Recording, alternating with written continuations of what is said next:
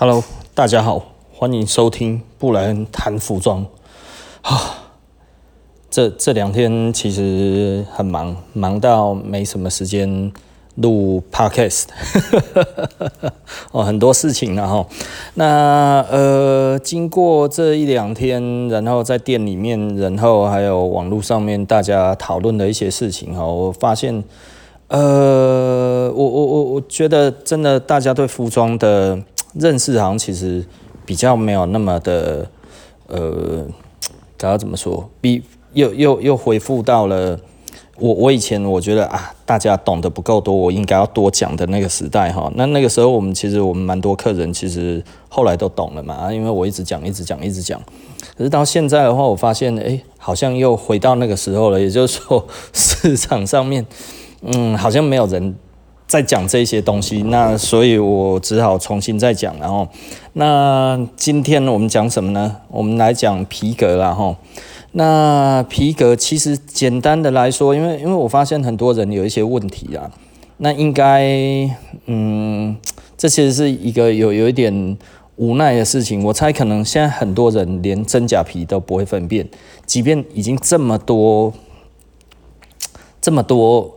的真皮的东西在这个市场上，可是真假皮可能还是不是每一个人都看得出来哦。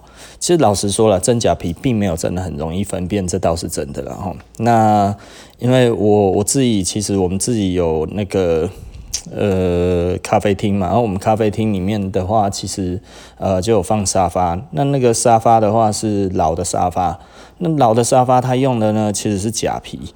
那七零年代的时候，其实那个时候也有一阵子，就是大家觉得不要用真的皮，因为太过于残忍，所以那个年代流行假皮。那那个假皮以前做的假皮哦，其实老实说品质还蛮好的啦，所以到现在哦，感觉都还很漂亮这样子哦，所以很多人觉得那是真皮。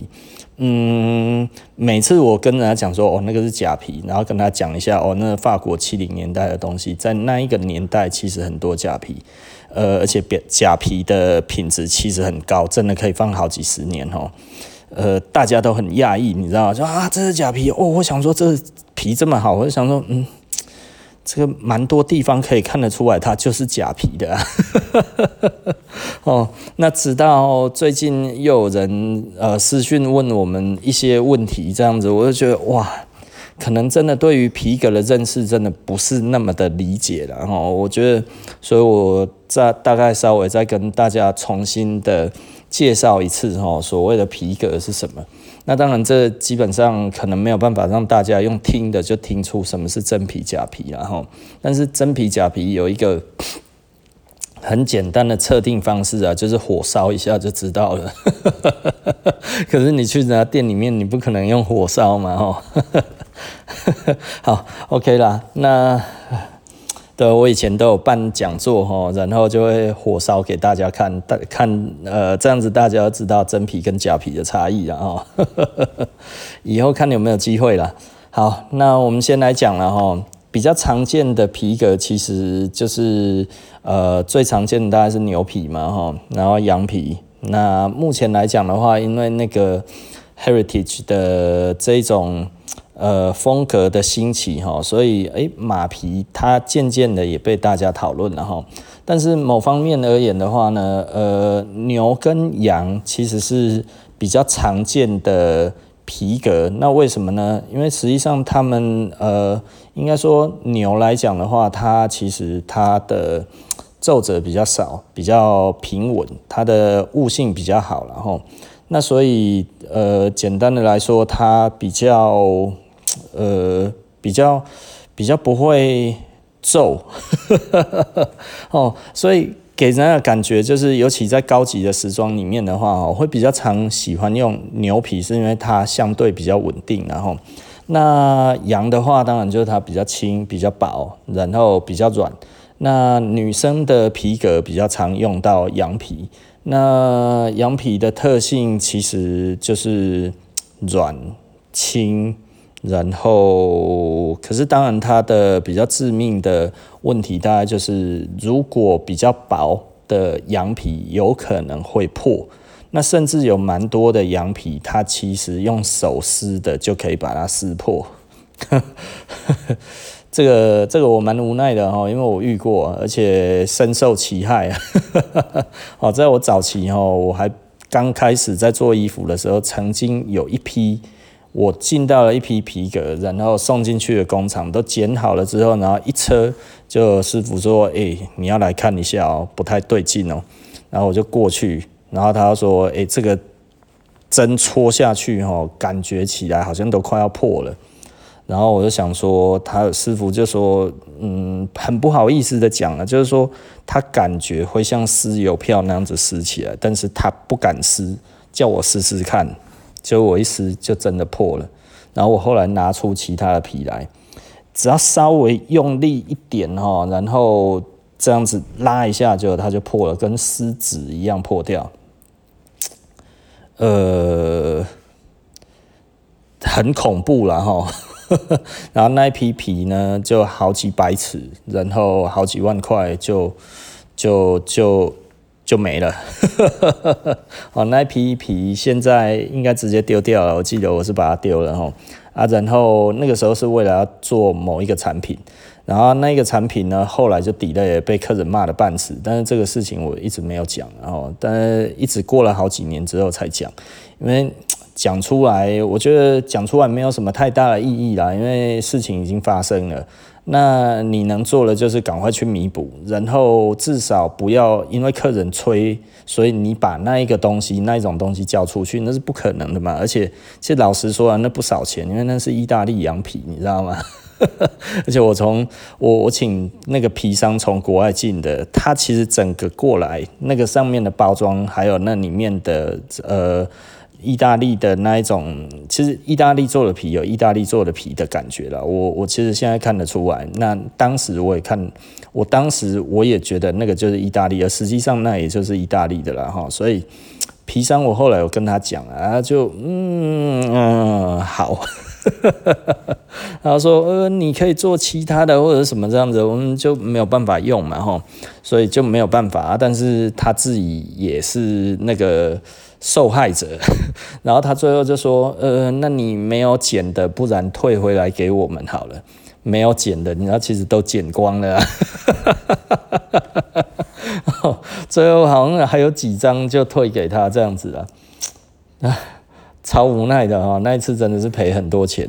然后后来他又重新帮我进一次，然后再进那一次呢，就变成进到一个我后来很喜欢的皮厂。”进进到一个西班牙的皮厂哦，那那一个西班牙的皮厂啊，不对，呃，我我后来为了那一次这样子，然后我请朋友帮我介绍一个香港的皮商，然后他那个其实他也是在做批发的，我赶快飞去香港一趟，然后人家介绍了去那个皮商那边，然后我找到了替代品，然后把它买回来。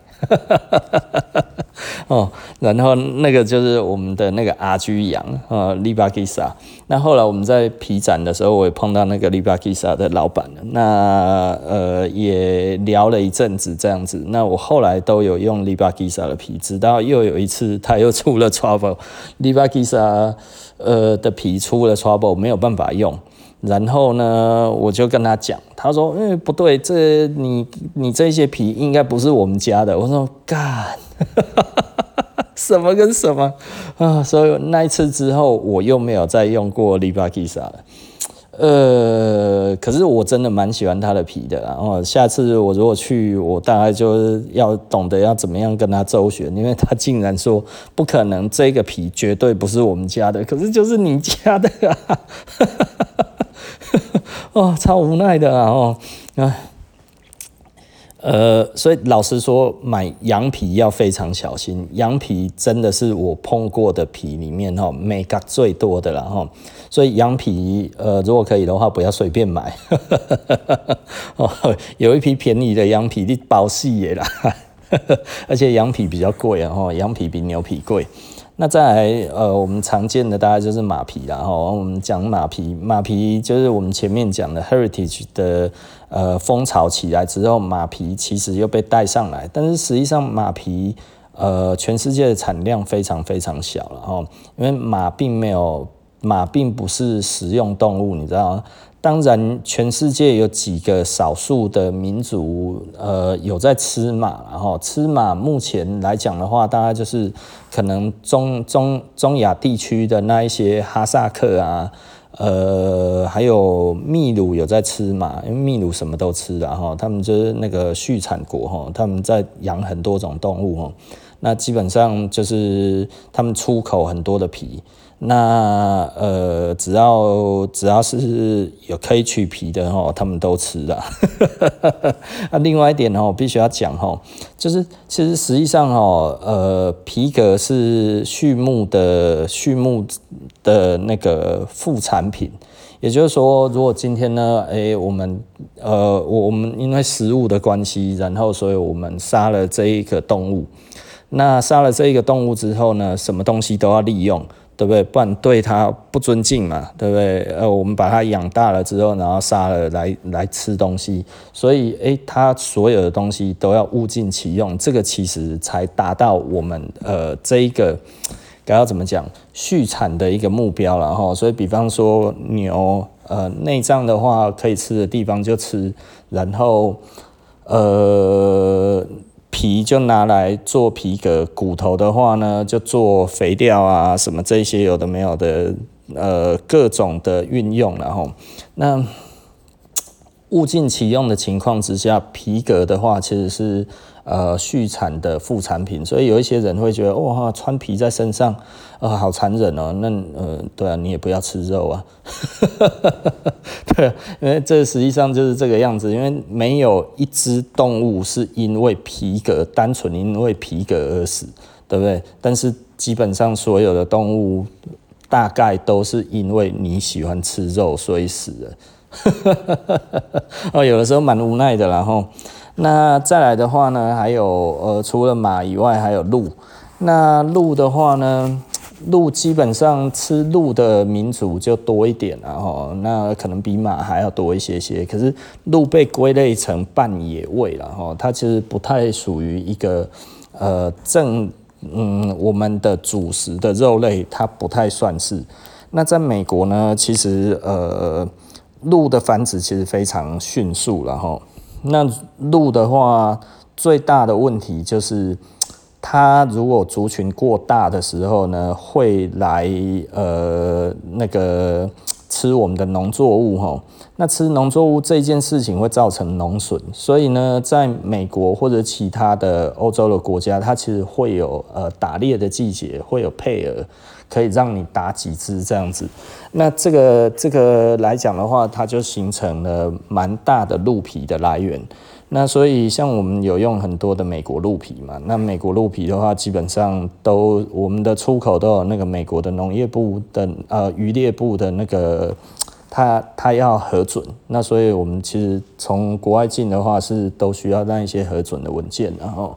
那比较有趣的，大概就是如果是野生的鹿皮的话呢，它的身上会有弹孔。那呃，一般大概就是会有两个孔啊，在哪个位置不一定啊，所以它的利用率不太好。那而且野生的鹿的话，因为在在野地跑嘛，哈，所以身上难免会有擦伤，然后所以呃。如果希望有好的，其实野生的的确是比较好啦，因为它的皮，它的皮会比较紧实一点。我鹿皮我几乎只用野生的，我不太喜欢用那个驯养的，因为驯养的其实我有比较过了哦。北欧有一些驯养的，瑞典我有用过瑞典的驯养的。那驯养的鹿皮的话，嗯。韧性很差，而且很脆，然后，所以我不太喜欢用驯养的鹿皮。我基本上我一定要指定是用野生鹿。那，嗯，野生鹿的话，其实欧洲、美国都通都有了哈。那亚洲这边比较少。那日本的话，它是会有一些驯养的鹿了。那驯养的鹿，你摸那日本的鹿皮哈，它驯养的那个就是啪啪，你知道啪啪那那个那个，我觉得那个品质。感受起来就不太 OK 了哈，所以我不是很喜欢日本鹿皮。那再来比较特殊的呢，还有鸵鸟。嗯，鸵鸟是高级皮革，然后鸵鸟大概是一般的牛皮，大概嗯几倍的价钱，大概差不多在五倍到十倍左右的价格，然后那鸵鸟我没有用过，呵 呵呃不予置评，但是我有买过，然后我有一两张鸵鸟皮，那我也有买过一些鸵鸟皮的产品啊，那它其实就是比较不容易发霉，因为它的气孔比较大。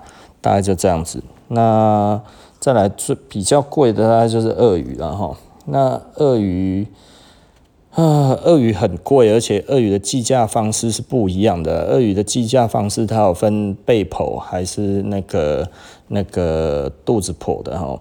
那比较好的鳄鱼是背剖的，然后背剖的这样子，因为大家喜欢的是它肚子的那一块。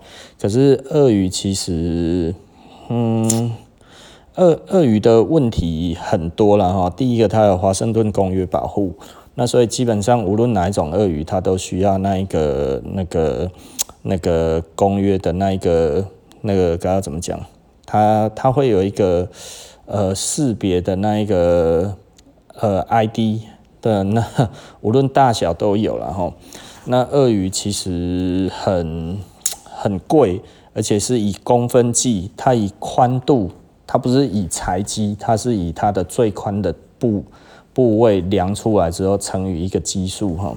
假设，而且这个基数越大的越贵，也就是说，它以三公分为单位，然后大概从呃二十几公分宽，然后每三公分跳一个跳一个基准，这什么意思呢？假设呢二十公分的话，每一个每一个公分单价是呃三十美金好了。那那一张的话就是六百美金。那如果二十三公分，它可能就会跳一个级距，就会变成三十五。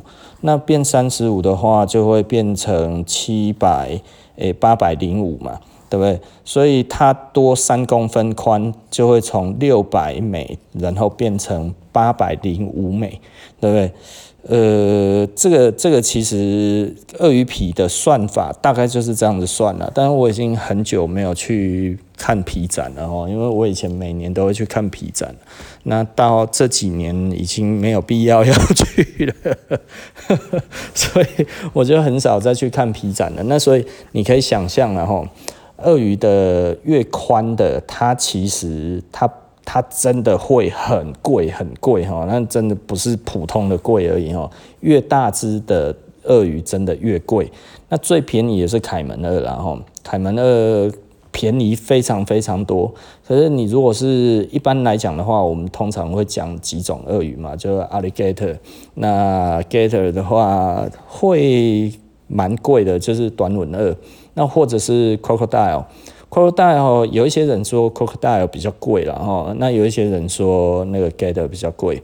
那其实呃，就我自己看的来讲的话，是 Gator 比较贵了，Alligator 比较贵哦，就是短吻鳄比较贵。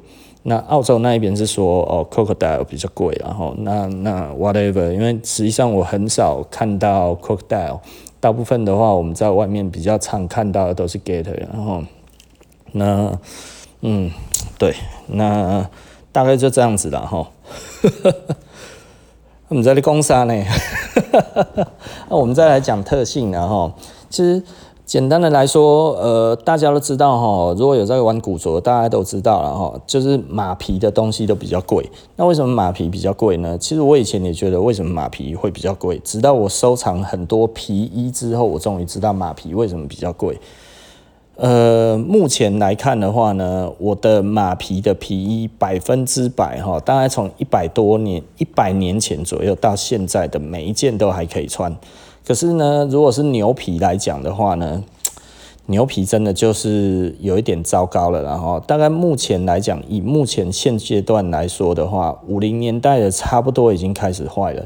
也就是说，牛皮的使用年限的话，最长最长的话，可能差不多就七八十年左右，它自己就会开始脆化了，整个会纤维化掉，哈，会越来越没有办法用。那能不能穿？其实，嗯，看你的心态了，哈。如果你喜喜欢那一种帕蒂娜，哈，其实还是可以穿，但是它一直修，那修其实越修会越贵，那终究它还是会坏。那所以就是看你自己要的感觉。可是马皮的话，哦，马皮七八十年，哈，对他来讲还刚好而已，你知道吗？基本上都好的不得了，然后，所以以真的来讲的话，以古着来看的话，为什么会特别喜欢马皮？因为实际上马皮它真的是比较耐穿的，哈。那牛跟羊基本上它的年限都差不多啊，可能在从五六十年左右，它其实差不多就会开始纤维化，到八九十年，基本上大概到八十，差不多都已经坏了，然后。所以某方面而言，你看现在哈，大概二战剩下来的皮衣多半都是马皮的，然后那有一些是山羊皮的，山羊皮的也还 OK，但是山羊皮的也没有很耐久哈。山羊皮大概实际上差不多也是跟牛皮差不多，大概在五六十年左右就开始纤维化了。那鹿皮的话，鹿皮差不多也是一百年了哈，但是我觉得那个必须要是野生的鹿才可以。那我觉得驯养的可能没有办法，因为鹿皮我看到的是有的状况很好，有的状况很差，那不一定。但是马皮来讲的话，基本上状况都很好，所以会一直有人问我说：“诶，买哪一种皮比较好嘞？”其实我通常我都比较推荐马皮。但是马皮它有一个比较致命的问题，就是很多的时装不愿意用它，是因为马皮容易皱。那这刚好对于 Heritage 这一个风格而言的话呢，它其实比较喜欢马皮。那我们讲到马皮的话，我们就会讲到马屁股皮。那马屁股皮来讲的话呢，实际上就是所谓的马臀皮，然后那呃，我必须要讲了哈，很多人误用这一些东西哈。真正的马臀皮就是我们所谓的 codovan。codovan 来讲的话，它其实是呃马哈在屁股的地方，它有一块它的那个纤维的走向是完全一致的。那那个其实很小一块，然后应该说每一个动物都有，但是马的算是最大的。如果你牛的话，相对没有那么大一块。那这一块呢，必须要去表皮。所以有一些哦，有一点智障的，就是 你看，因为你一开始要做那个，你一开始就要做马屁股皮来讲的话呢，它其实是要把整个后段把它去掉之后，然后削掉表皮，去找出那个位置。所以呢，很多的那个很多，我我以前我买一些美国的马皮啊，它其实才不是从。背中裁，它是从那个肚子的地方裁。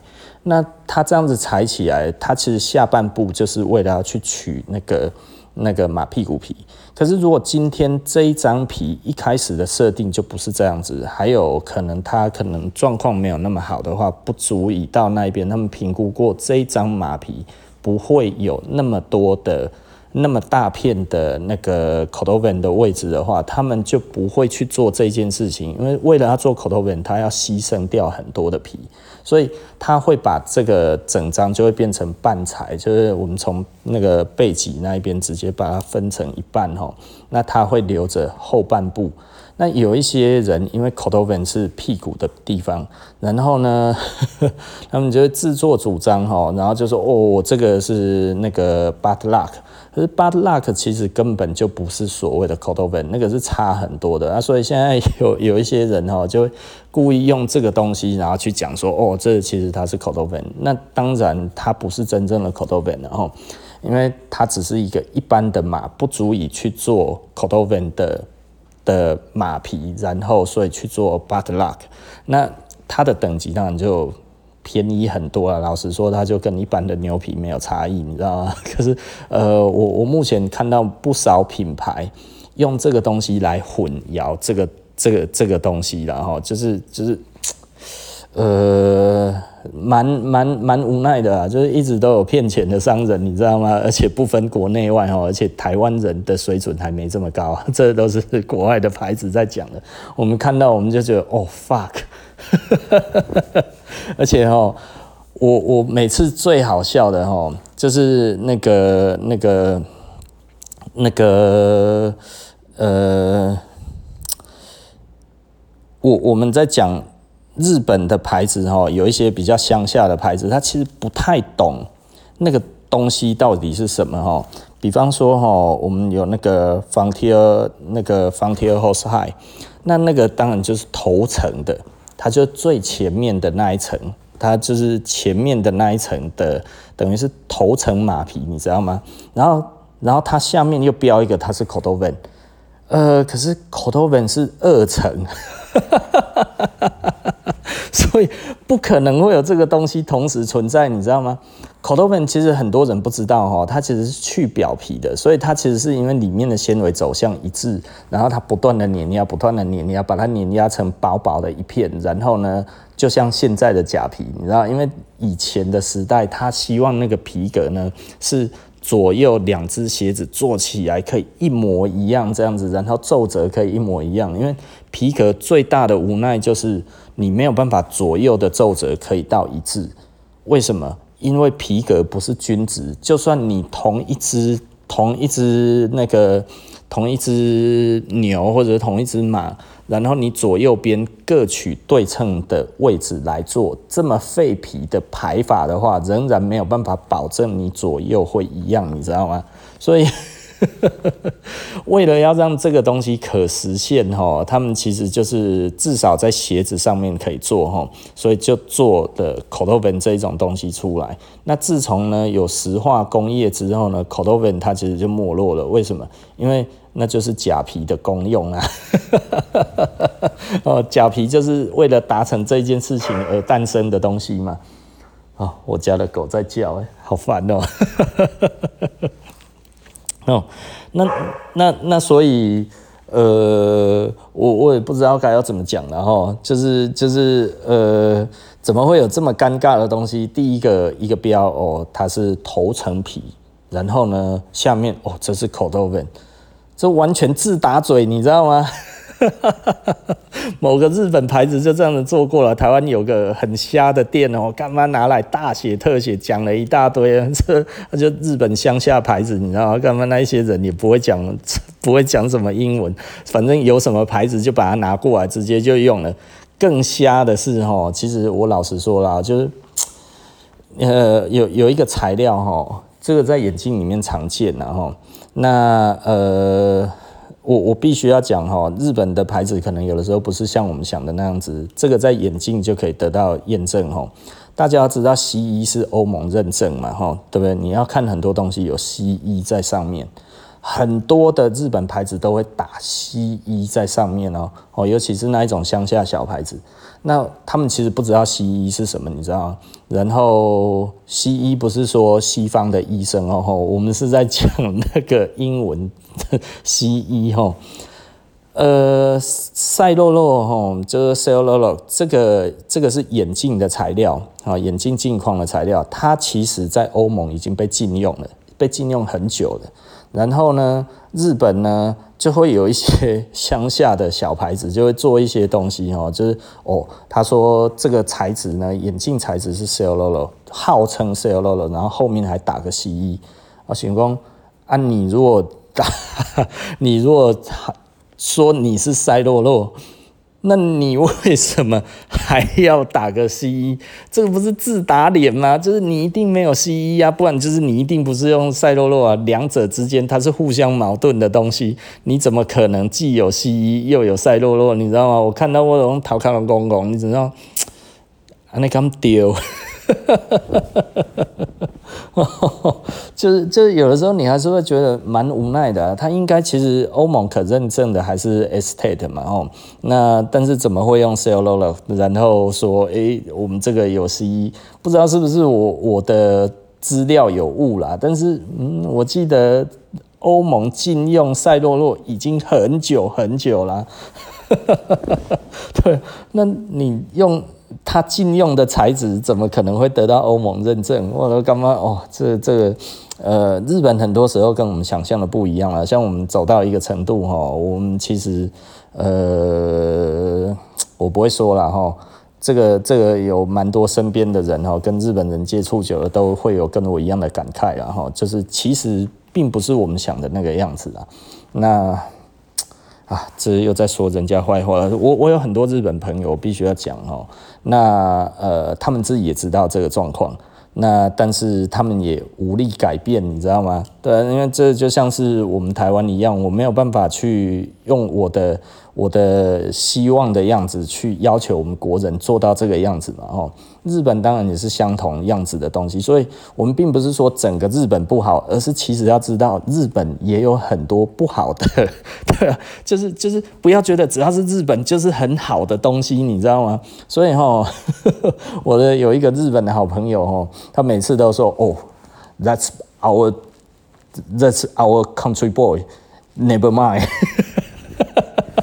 然后说哦，那个牌子 Country Boy，然后说不要跟他谈那个东西哦，那个不值得一提啊，不好意思啊，他不认为那个是日本做的范畴，你知道吗？哦，他说哦，Country Boy，每次都哦，Country Boy，哦，就就是就是就跟我们也一样，就是有的时候你会看到一些人做一些事情，你就觉得啊，干。哎、不，不是这样子哎，老哥，对不对啊？但是他代表了谁？台湾啊，那我们能怎么办？不就共业了吗？对不对？哦，好，OK 啦。那我们今天大概就说到这里啊。有机会的话哦，我们再多讲一些呃比较实用性的东西啊。今天就大略的把这个皮革稍微介绍一次啊。哦，那如果还有什么问题的话，其实也可以问我啊。如果呃，那个 Apple 的 Podcast 里面的话，它其实是呃可以留言啊，哈，可以留言，我会看一下。那如果呃真的有问题的话，你就你就留言给我看看，我应该看得到吧？对，就是有服装的问题的话，都可以留言给我了哦。那呃，如果有如果如果如果我觉得这个可以公的拿出来讲的话，其实我就会拿出来讲讲看这样子。那嗯好，那大概就这样子了哈。那有机会的话，就再呃再再再再聊看看看皮革，大家还有什么样子的疑问？那有什么样子的问题？不见得我真的都能够回答得出来，然后那但是多数来讲的话，我应该都可以回答哦。那我们就下集不见不散喽，晚安。